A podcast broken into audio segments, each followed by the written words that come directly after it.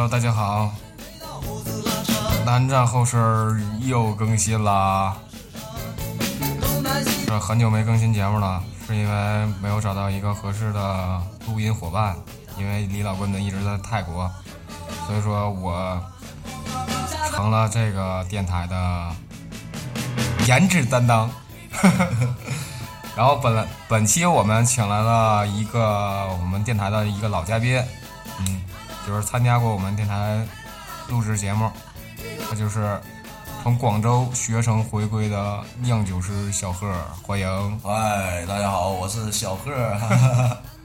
其实说酿酒师是真的是过奖了，我顶多是一个酒腻子。对我们可能最近从从他回来之后，我们。见面的场合都是在喝酒，是吧？对对对，喝酒喝酒喝酒，不停的在喝酒。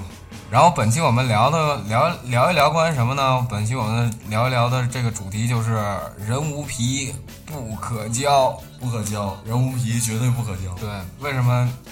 要聊？为什么是这个主题呢？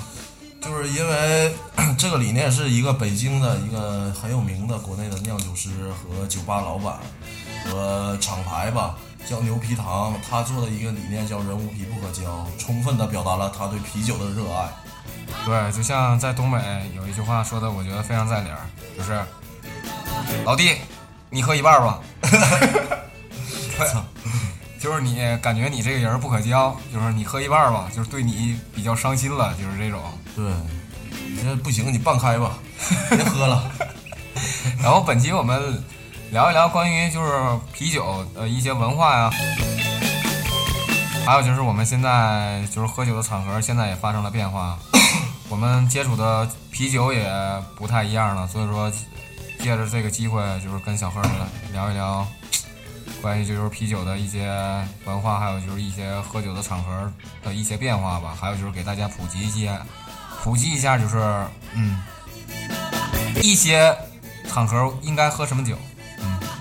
对对对因为我觉得啤酒这个东西就像一个你生活的润滑剂和一个你生活当中的艺术品，就是你喝啤酒的同时，你能感觉到 party 无时无刻不在你身边存在着。呃，其实像像喝一些比较烈的酒啊，那个我觉得还是比较搭配一些夜店的，比较搭配一些电子乐啊，也比较搭配一些这些东西。但是我觉得啤酒才有真真正正的音乐节的感觉。但是人对可能大多数人对喝啤酒就是观念可能也稍微有一点点不同啊，就是有的人认为就是喝啤酒，喝到什么状态就喝到自己微醺就感觉就差不多了那种状态就好了。但是有的人认为就是说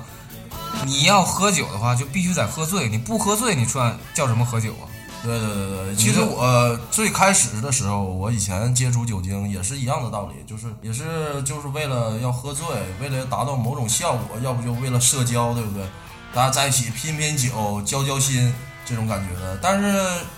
日新月异吧，随着时光的不断不断发展，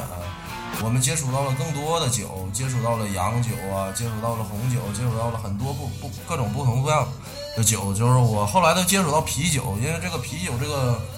东西实在是很有很多的知识要去慢慢的去说。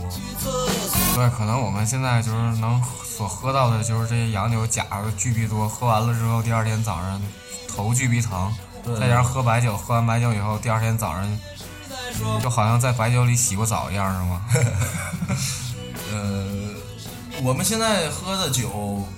呃，为什么说大家就，呃，为了拼酒啊，为了大口大口的喝这个酒呢？就是觉得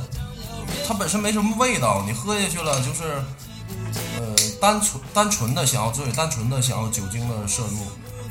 对，现在场合的关系也也是很正常的，就是我们正常在几个朋友在在一桌里边喝酒的话，肯定避免不了大家多多喝几瓶，喝醉了然后喝嗨这种。因为这个啤酒可能就是正常工业啤酒，这个度数不是特别高，大家也就当水喝了。呃，而且我觉得这个这个这个现象必须要制止的，因为呃，据我所知啊，有些很多啤酒里面，它加了呃加了类似于利尿素这样的物质，它就是为了让你多撒尿，然后好走量，你知道吗？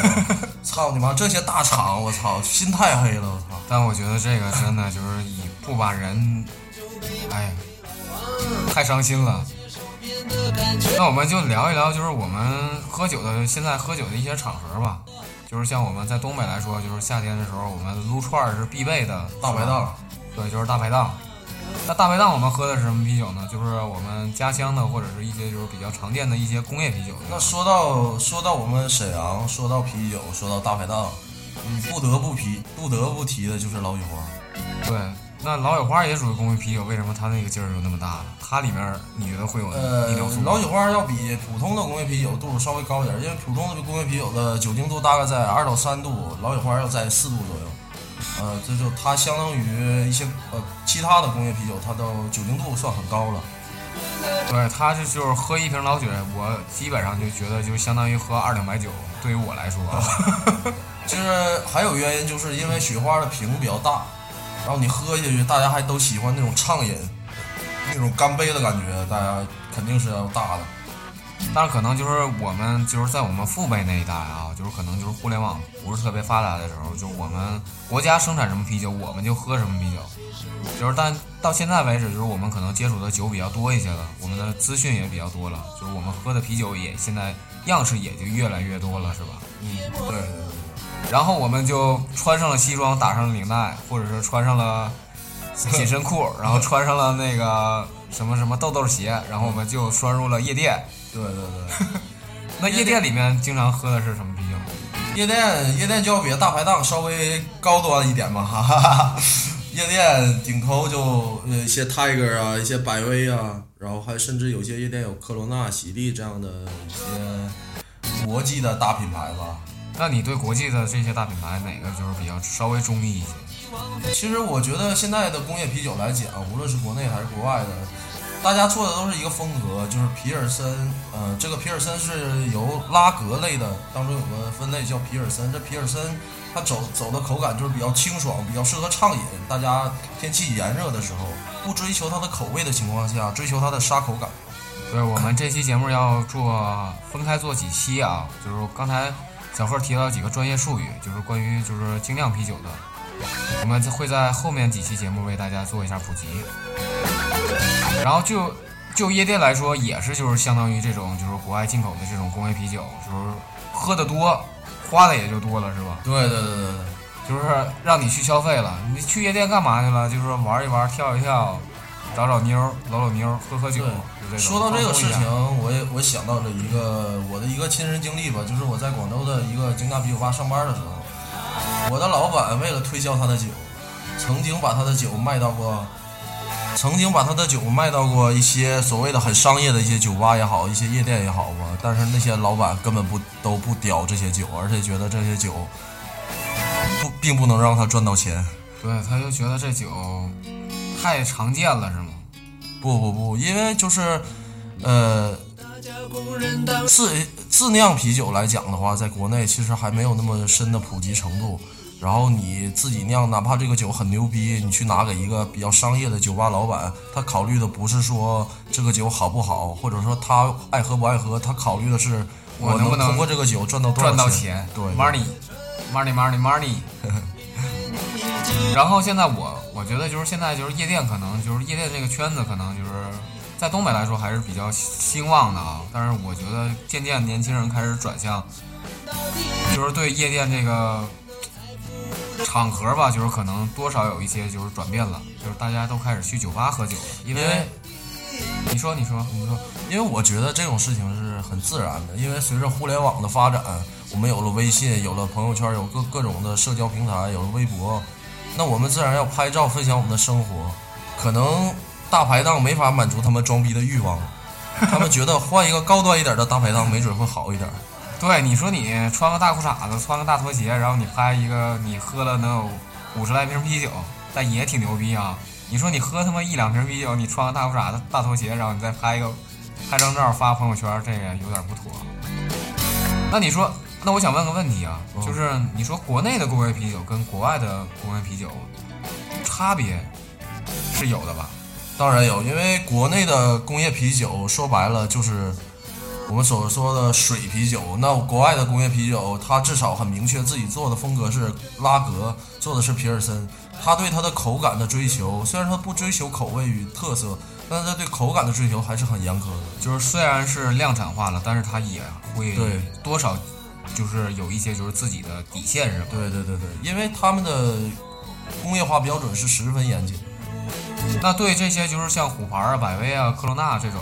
你觉得哪一种就是这些工业啤酒里哪种比较好喝一些？就是对比较推荐一些？我哪种酒比较适合男性喝？哪种酒比较适合女性喝？因为我觉得工业啤酒来讲，就是皮尔森嘛。那皮尔森，呃，大家喝的，我觉得其实都差不多，也没有很大的差别。但是非得让我说一个我比较喜欢的，那就是我觉得科罗娜还可以，因为科罗娜它会有一些搭配嘛，吃着柠檬，然后配着对配着柠檬喝一酒，它的口感上并没有那么酸，就没有那么涩，你知道吗？它会中和一些。也非常爽口是吧？对对对，比较适合畅饮。那你像百威啊、嘉士伯、喜力啊、虎牌儿这些，我其实都差不多的，其实都差不多的。那我们聊完工业啤酒之后，我们又从夜店转入到了酒吧。对对对，现在五花八门的酒吧越来越多了。那我们先先说一下关于一线城市的酒吧吧，一就是你线城市，嗯，聊完一线城市酒吧，我们再聊聊我们自己家乡的酒吧。呃，一线城市的酒吧，例如，例如来说，就是你聊一聊就关于广州的酒吧，因为你是从刚从广州酒吧回来，广州的广州的酒吧，我觉得广州，我特别喜欢广州这个地方，就是呃，包括它天气啊，它的人人的文化呀，包括包括人去玩的状态都不一样，因为他们很擅长于分类，知道自己今天晚上想要一个什么样的感觉，那通过我想要这个感觉再去寻找自己想去的酒吧。嗯、广州的酒吧大概就分为。呃，类似于像 How Never 就是宿醉那样的，就是他们那样的，就是做电子乐啊，然后大家都在动啊，都在以音乐为主的，包括一些 live house，他们就是在以音乐为主导的做一些酒。那样的话，其实他的酒并不是很专业，但是你如果去玩的话，会玩的很爽。就是开始与就是酒吧就是与这种就是比较现在大家年轻人比较喜欢的电子乐呀、还有 hiphop 音乐啊，嗯就是相结合了，对对对，所以说大家接受的也比较多一些。那你觉得跟天气有关吗？跟气候有关吗？我觉得和天气有关，因为它的一年四季全不是没有特别冷的时候，基本都是一个很热的状态。那大家在热的状态下就会产生摩擦嘛，摩擦了就会产生火花嘛。对，就是约炮是吗？对不不不，有一产生了火花，你就会想用什么去灭火嘛。所以大家都去酒吧了。你的欲望在燃烧，你需要灭，你需要灭火。对对，其实，呃，说到广州的酒文化，那广州的酒文化为什么它的酒吧会特别多、特别全，也是因为广州的消费水平还比较贵。然后的话，你如果一个正常的生活的开支，酒其实占不了你很大的比例。就是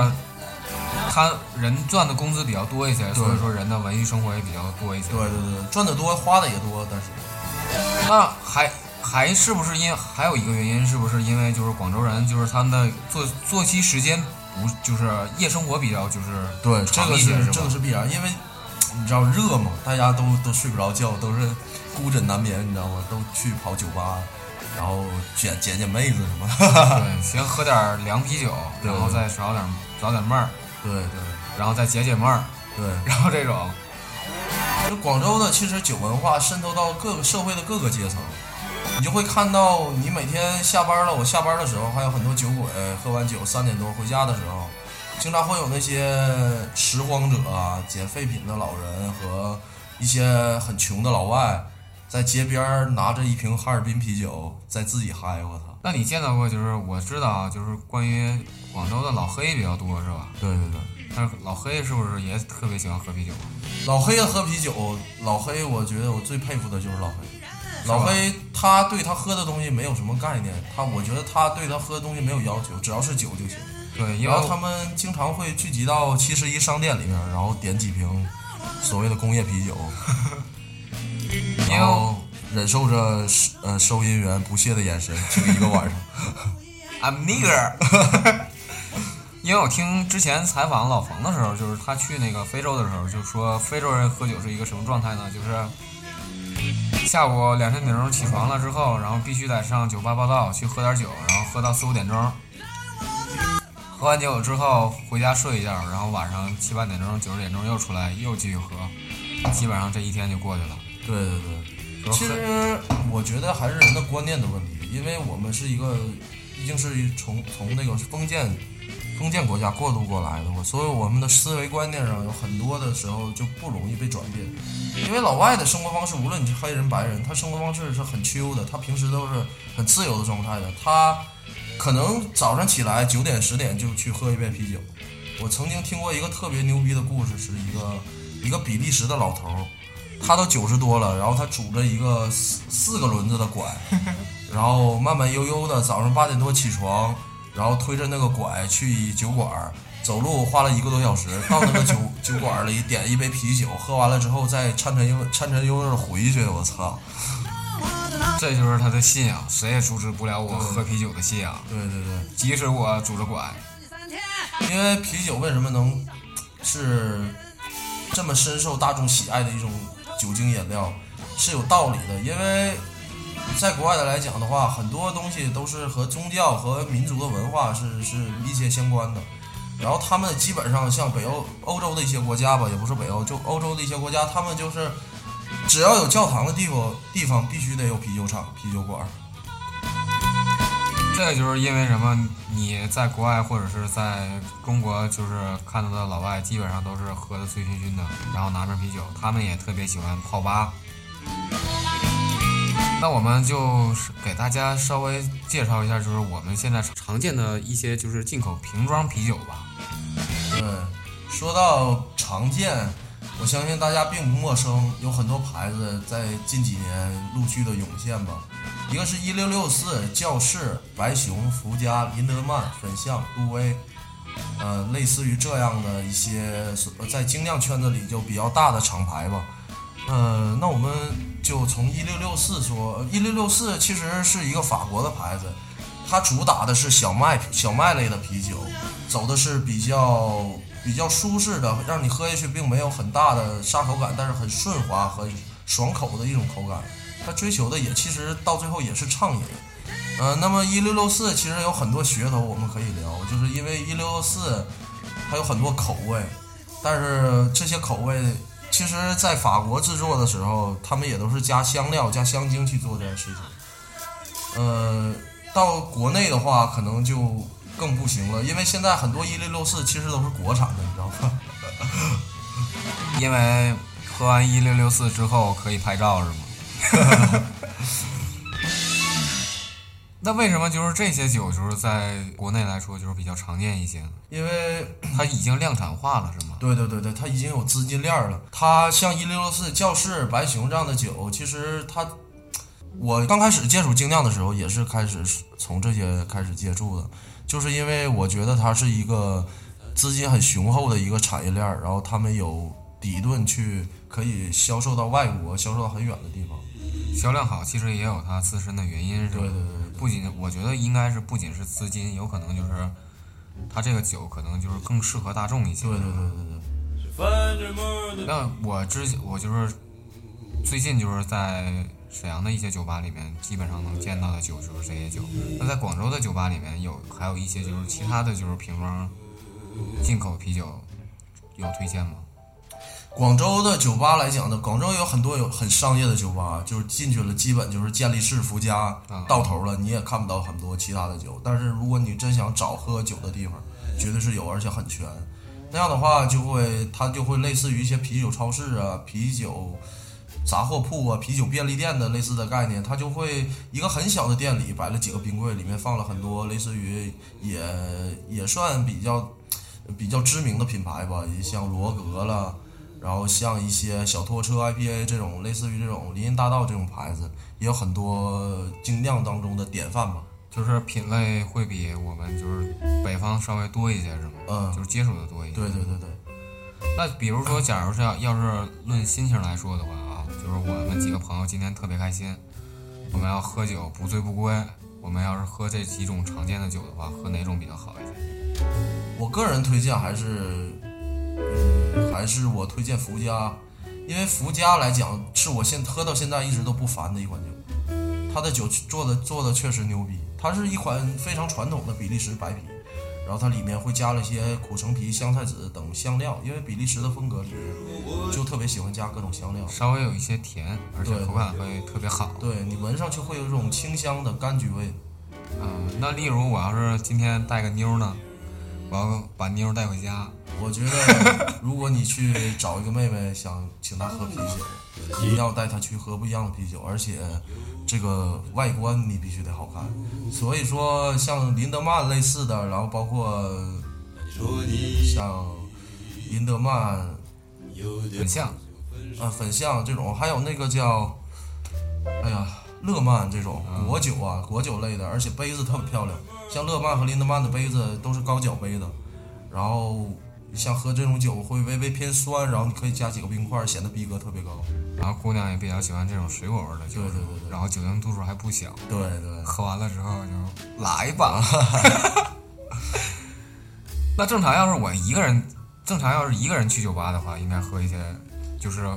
我心情特别不好，我操，我失恋了。嗯，你失恋了，我建议你喝那个，我建议你喝就是喝比利时修道院风格，高糖度高酒精，因为糖能让你变得兴奋起来，然后酒精会让你感觉很很醉的感觉，然后你就感觉什么都不重要了，喝酒就好。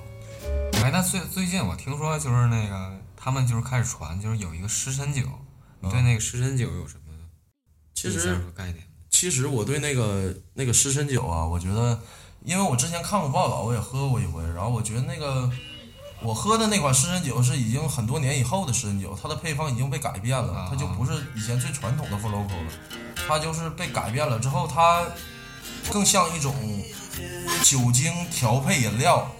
它就已经脱离了酒的概念了，就是而且那个酒其实很伤人的，很伤身体的。就是喝完了其其实也不会失身是吗？现在现在来说我操，会失神，那个酒特别牛逼，因为它里面有咖啡因的成分。啊，有咖啡因，对，它会麻痹你的神经，让你觉得自己没事儿，然后你一直在喝，其实你已经很大了，是很可怕这一件事儿。这个酒应该给大家做一下普及是吧？就 For Local，它就是以以酒精为主，然后会加一些果味的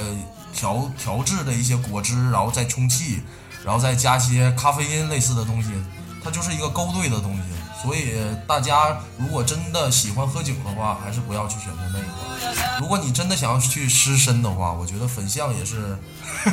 啤酒里的湿身酒了。就是今天我喝完酒，我不想回家，推荐的酒就是这几款。我觉得其实我喝啤酒来好也好吧，就是我更侧重喝的时候的感觉和那个气氛，我并不注重我非得要大或怎么样。如果我今天选择想喝多，那我干脆就直接喝 tequila，对不对？我直接喝 whisky，我就不喝啤酒了，就是还是喜欢和大家聊天，就比较轻松的氛围。大家喝啤酒还是不错的选择。哎，其实我觉得这个也挺奇怪啊。你说就是像在国外来说吧，就是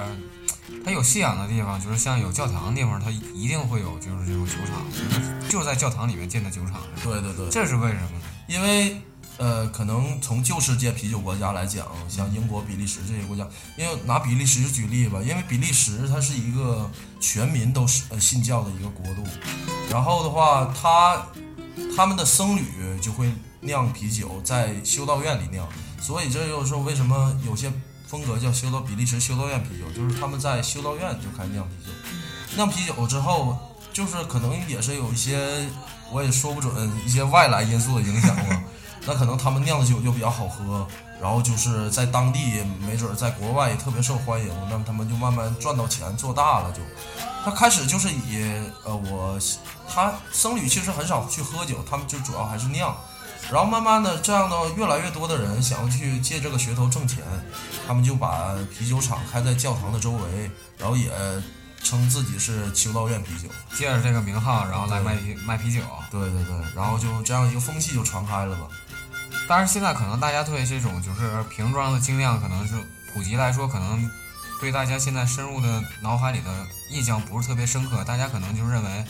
德国的啤酒会比较好一些，是吗？呃，其实德国的啤酒怎么说呢？其实我嗯，很多很长时间之前我就在跟大猛聊这样一个问题，就是说德国的啤酒不能说不好，但德国的啤酒绝对不是最好玩的、最有特色的、最有意思的。就是有精酿啤酒精髓的啤酒，因为。呃，在很久以前吧，具体几几年我也不记得了。就是在很久以前，有德国颁布了这样一条法令，叫《德国啤酒纯净法》。那这个法律它约束了在德国范围内酿的酒只允许有四种原材料，那就是水、啤酒花、酵母和麦芽。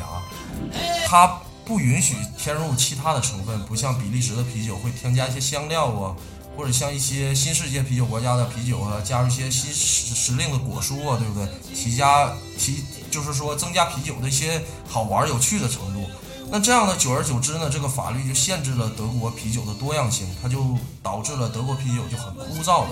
但说到底，德国啤酒的工艺还是很牛逼的，他们做的酒还是很好的，但是它的多样性实在是太少了，所以就导致现在德国啤酒其实很落寞。就是虽然说它就是属于也属于就是一种工业化，而且做工非常严谨，但是它没有创新，是吗？对对，一直在保持这个风格。对。但是没有办法，就是这个法律的约束，是吧？对。那这个就是就像德国这个这个啤酒，跟就是正常的工业啤酒，我刚才就是我们看视频的时候说，工业啤酒里面会加淀粉之类的，对淀粉东西是吗？啊，对对对。你像一些做艾尔啊，呃，做拉格，其实如果尽尽量的范畴来讲的话，拉格和艾尔。精酿的范畴做拉格，他们也不会去放一些类似于玉米淀粉呐、大米等辅料。为什么说这样的这样的厂大的厂子、牛逼的厂子，他会放一些大米呀、玉米淀粉这样的原料呢？就是因为他们要把啤酒做的像越像水越好，因为总没有人不喜欢喝水吧。然后同时这样的原料能让他们节约成本。就是放一些别的辅料进去，然后其他的主料就会减少一些。对对对。然后现在从酒吧开始，渐渐的演变，现在演变出来了一些精酿的酒馆。我之前我前段时间去了北京，然后去了几家精酿酒馆，试了一下。我可能就是不是特别能喝酒，但是还是比较愿意尝试。然后我觉得这几家精酿酒馆也都很好。而且就是我去了一家就是酒吧，给我的印象特别深刻，就是天堂超市。嗯，就是它这种模式，就是让人就是感觉到耳目一新，你知道吗？你想喝什么酒，就直接进去拿的那种。但是我觉得没有像某知名就是公众号说的，就是已经牛逼到那种程度了啊。但是确实看到很多国外的一些，不能说是屌丝吧，就是国外的一些友人。因为我觉得，其实我们大家接受我想聊的一个话题，可能要深了一点，就是，呃，因为大家可能接受一些事物，接受一个音乐也好啊，接受一个东西，大家都没有在一个对的环境下去接触。对，如果我们都在一个对的环境下接触，你很容易就会喜爱上这种东西，你很容易就就入坑了，你知道吗？对啊，就像这种氛围非常的好，你想喝什么酒就拿什么酒，拿完酒就给钱，随便找个找一些人去聊聊天，喝喝酒，这。氛围一下就起来了，然后大家也愿意交流，愿意去沟通了。就，我觉得现在的时代好了，因为互联网，我们能接触到各种不同、各种各样的就是不同的酒酒了吧？那像以前的话是没办法，大家只有这么些酒喝，那这样的酒不好喝，也更不用谈到去品呢，去去尝这样的酒了。所以大家就是想把它赶紧灌到肚子里，要一个醉，那就可能大家那个氛围就不太对。可是现在我们的能货源越来越多了，我们能接触到的酒越来越多了。陆续的像这种精酿酒馆啊、精酿酒坊啊，包括一些家酿的爱好者，都会拿出自己的作品，会和大家分享。我觉得这样的环境会越来越好。我们接触到的东西越来越多了，就是我们不想再尝试那种喝酒就直接喝醉的那种感觉了。我们要去品尝一下，就是关于这个酒的味道啊，还有就是一些感觉。对，就是你看过了玫瑰花，你还你你根本就看不上野草了。那现在就是现在出现了很多就是这些精酿酒馆，你觉得就是现在就是作为就是在中国来说做精酿的话，可能时间也不是特别长。就是你有什么就是关于精酿精酿的一些，就是因为你是刚从广州学完精酿回来，你有什么一些想法和看法？就是我其实那就说到我吧，就是我最早接触精酿啤酒。就是很单纯的，因为一个酒标的设计，我就觉得我那是我看过所有的啤酒瓶里最漂亮的一款，那我就特别喜欢那个酒，那我就自然而然的忍不住就是想要打开它去品尝它什么味道。那喝下去它会，我喝当时喝的一款是 IPA，我记得。对我就印象完全的颠覆。我操，我就觉得啤酒怎么能这么苦啊？这是啤酒，然后就突然颠覆我的概念。然后老板就跟我说你要闻一下，然后我闻了一下，哇，真他妈香！特别香。就是我当初喝那款应该是美式的 IPA，它特别注重啤酒花的香气，而且它把这个啤酒转变成为一种与艺术相结合的形式来呈现给大家。对对对对对，它是一个整体，它是不可分分开的东西。对，就像我们看工业化生产出来的这些东这些啤酒的标啊，还有瓶啊，基本上都是一致的，而你没有什么就是太大的一些视觉冲击，还有你的那些感觉，就是有所不一样。对对。但是现嗯，但是现在就不一样了。现在我们接触的这些瓶装精酿啊，他们做的一些 logo 啊，还有这些酒标什么之类的，越来越艺术化了。对，就是我们除了喝酒以外，我们可我们喜欢这个酒标。虽然说我不知道这酒是什么味道，但是我感觉这个酒标特别好看，会买它。对对对，我觉得这个也是一个非常有利的营销。对。然后我们今天那个推荐的乐队是航天。对，这是一个，我觉得这个风格就是布鲁斯嘛，爵士布鲁斯什么的。然后觉得在酒馆喝酒的话，就不太适合听很燥的音乐，大家还是要比较放松一下，然后又又还挺有节奏感的，我还觉得挺不错。那既然聊到精酿的话，那我们今天就稍微跟大家普及一下关于精酿的一些就是知识吧。不能说是普及，就是我们给，就是浅层次的渗透一下关于精酿啤酒的一些风格吧。嗯，其实说到啤酒风格，这个是我最不愿意聊的一个话题，就是它是跟你玩独立音乐、听独立音乐好，聊到的话题其实是一样的，都不喜欢谈风格。其实我所掌握的风格其实也不是很多，因为随着你。其实你找到了你自己想喝的酒了，你就不想再换了。有的时候有那种感觉，然后你就很就人就变懒了，很懒去接受一个新的酒，一个新的事物。那我觉得我现在接触的酒无非是几大的方向吧，就就简单的给大家说一下。然后就是，呃，旧世界啤酒国家就是英国、比利时。然后德国、法国、荷兰这些旧世界的啤酒国家，然后他们做的酒就是以英国的酒和比利时的酒为著称的，就是他们的酒是以喝酒体的感觉侧重，然后喝起来的酒体会特别平衡，不会有一方面特别突出，但是喝起来特别特别舒服，然后口味也特别醇厚。呃，那像新世界啤酒国家呢，就是美国和新西兰。不得不提，不得不提的就是美国的精酿啤酒，因为是美国人的努力，才让啤精酿啤酒文化在全世界传播开来。那美国的啤酒，它的更注重于啤酒花，就是啤酒花的香气，它可能很单一的酒体，它放了很多种不同的啤酒花，你闻上去的感觉会特别的有趣味，特别清香。对，有各种类似于各种类似于热带水果的味道啊，类似于很多。很多东西的味道在里面，就是它的香气会特别特别。那我们去精酿酒馆的时候，我们大概会接触到就是基础的几几款，大概给大家做一下普及。我觉得，呃，大家刚开始接触精酿的话，还是要从一些比较比较淡的风格开始接触起，因为我不想就直接喝下去就让我特别讨厌，我得有一个过程。然后我喜欢的就是先，如果说你没接触过，想喝一些不一样的酒，它和工业啤酒有明显差别的话，我建议大家可以先尝试一下，呃，果味的这种啤酒，就类呃，就它的风格就是比利时的蓝比克风格。那这种风格呢，它就追溯于就在那个比利时呗。然后他们做的酒号称是以五种梅子和 N 种 N 多种梅子一起下去和麦芽汁一起发酵，然后他用的酵母是。山上天然风带来的酵母，去去造成了这种果味，所以说它这种风格就是特别适合女孩与刚接触精酿的人来喝，喝下去你就会感觉自己，它确实和工业啤酒不一样，而且眼前一亮的感觉。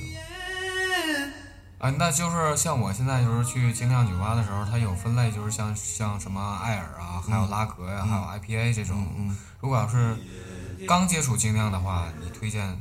首先来说是喝，建议尝试哪一款比较好一些？首先拉格我们就不用再考虑了，因为我们平时喝的酒基本都是拉格。对，那我们要从艾尔喝起的话，艾尔其实分很多，包括你说 IPA，它的全称是 Indian Pale Ale，就是印度淡色艾尔。它是有个原原，就是有个故事在的，稍后我会给大家讲。但是就是说会有很多风呃风格，包括我们今天喝的那个呃 Golden Ale，就是金色艾尔，它是一个英国特别一个传统的一个风格。然后棕色艾尔，呃淡色艾尔就是 Pale ale，ip 就是 IP 呃印印度 IP 印度 Pale Ale。然后那个你再往后喝的话，会有一些 Farmhouse Ale，还有 s a s o n 一些风格，这这都属于艾尔的范畴之内。对，我们可以就是喝一些，先喝一些就是比较清香的一些，就是加入水果之类的一些酒。对，就这样喝的话，你不至于就是你刚开始喝喝到第一口的时候，就像你说的喝 IPA 的时候，嗯，超级苦，就可能就是对你这个就是精酿啤酒的入门来说，可能不是一个很好的。对对，体验。然后我觉得喝完了蓝比克类似于果味的增味的啤酒的话，我觉得大家可以尝试接触一下小小麦啤酒，因为小麦啤酒喝下去它的麦香味会很足，然后它会有些微微的酸，你喝在嘴里也特别的爽口，就也特别适合畅饮。那说到小麦啤酒的话，我觉得如果福佳的话，还是要我觉得还是很不错的酒，包括我们今天喝这款叫 KVB，这款酒也是一款非常经典的比利时白啤。啊、那推荐了这么多的话，如果大家感兴趣的话，大家可以去一些关于沈阳的一些精酿酒吧。我可以给你推，我可以给大家你可以推荐几个，就是对就是推荐几个，就是比较我们经常去的这种对对精酿酒吧。对对对，我觉得如果想找这种喝啤酒的氛围的话，我在沈阳，我给大家推荐几个精酿啤酒吧吧。一个是肥龙酒馆，它在那个十一号大院儿那个胡同里边你用心看一个红色的牌子就是了。我个人总自己会很常过去的话，如果有机会，我们还可以聊一聊。那第二个就是我不得不提的一个一个沈阳一个地标性的啤酒的地方，叫十五区，这是一个老衲，老衲属于沈阳第一批做精酿的一个领头的人物吧。然后他的女朋友未婚妻吧，有可能结婚了，我也不知道，我也忘了，叫娜姐。呃，老衲不是，她叫多姐。那个多姐是在全网上那个精酿啤酒原料在全国都很有名的一个人。然后再有就是像星子也说过那个就是那个东厂酒馆，但他们家主要还是做瓶装。对对对，如果想喝那种就是拿那个酒头打的那种精酿的话，还是推荐前两个。对对对，因为你像我们说的酒头这种，就是 tap T A P 就是 tap，就是我们说的就是管道的意思。呃，就是它很有那种酒馆的感觉，就是对，就是现打出来的啤酒，然后你就可以非常尝试非常新鲜的啤酒。对对。然后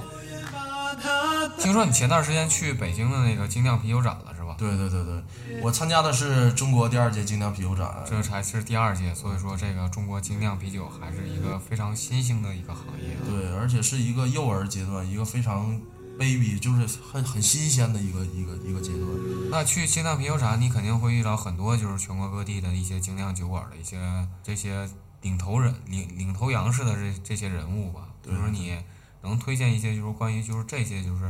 国内比较知名的一些就是精酿酒馆，给大家做一下推荐吗？你像我首推的还是说以北京为主，北京一个我特别在方家胡同，大家可以查一下，有个酒馆叫 El Nido，那个酒馆是很牛逼的，大家可以查一下。它就是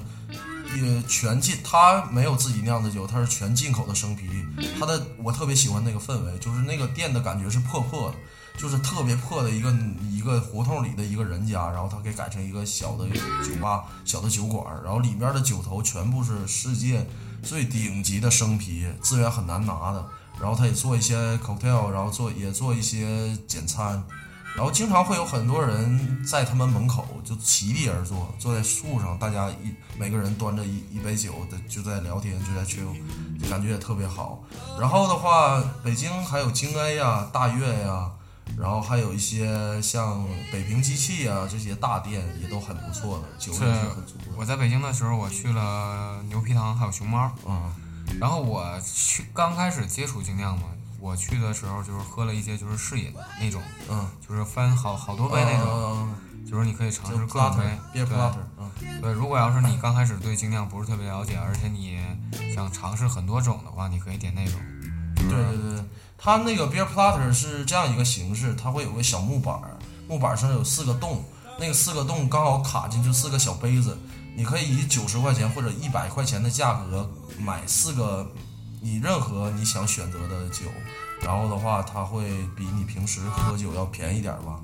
对你既可以尝鲜了，而且你知道就是哪一款酒会比较适合你。对对，然后之后你再去这个精酿酒吧的话，你就知道你自己到底中意哪款酒，喜欢喝哪款酒了。对对对，你像我今年去精酿啤酒展，就有一个很明确的感受，就是我之前是在视频资料上了解到中国啤酒展的状况啊，和中国啤酒啤酒节的一些状况啊，就是大家在几年前，有可能在两年前、三年前的一个一个状况，就是基本很少有很少的厂牌中国人自己做酒，包括一些家酿爱家酿的爱好者协会啊，包括一些酿友啊，都很少。只有今年的时候会有，这是一个突飞猛进的进展啊！我今年一见一到会场，我整个都已经傻眼了，有很多个小的、大的、中小的，就各种的都在玩，都在酿，大家都在做原材料、做酒，分享各个每个人的心得，分享每个人的资源，我就感觉那个感觉特别好。而且我觉得这个东西吧，其实说精酿啤酒这个过程。其实和你玩摇滚乐的感觉，和你聊政治、谈足球都是有相通之处的，因为它它都是一个比较独立的文化，比较小众的文化，然后去扩散、去影响更多的人，导致它会发扬光大。而且我觉得我对中国的精酿啤酒是特别看好的，它以后肯肯定会有一个突发猛进的一个一个态势。那既然提到国产国产的这种精酿啤酒的话，那推荐几个。国产比较有名的精酿吧，国产的精酿，我首推的是一个叫狂风的一个酒，那个酒是一个，呃，也是一个年轻的团队在做的一款酒，但是他们很用心的，他们不光用心在酒的配方上的设计，包括酒标的设计，包括文化的宣传，这个酒都是在国外也拿过一些奖的，然后我觉得这个这个年轻的团队也特别牛逼。那除了狂风之外呢，除了狂风之外，像一些其他的，比如熊猫了，像这些婴儿肥这些老高这些酒，基本都很很好见到了。像最近十武汉的十八号酒馆出了一个叫跳东湖的酒，我个人感觉还是很好的。对，如果要是你对这种这几种就是国产的这种精酿感兴趣的话，你可以淘宝一下，在淘宝上就能买到。对对对，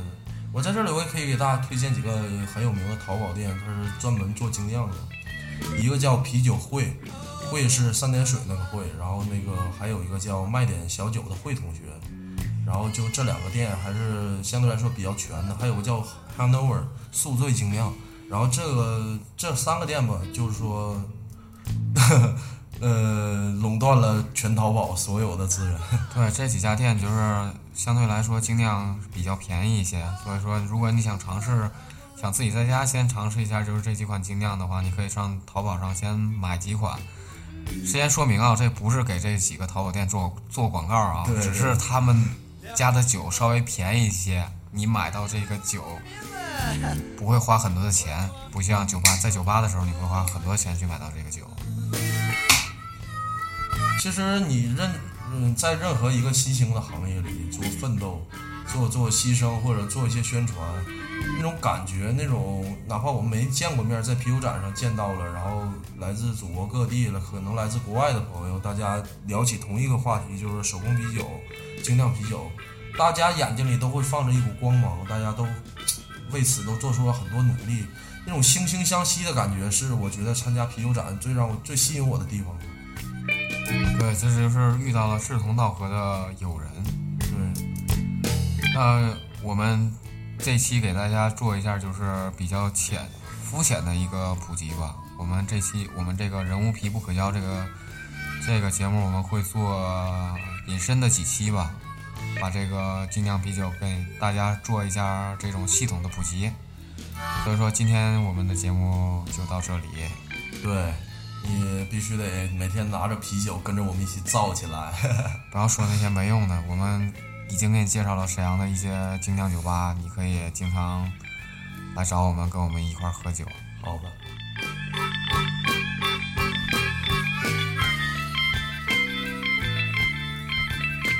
对啊，还有一下就是我们的 slogan：南站后身在你身后，伴你左右。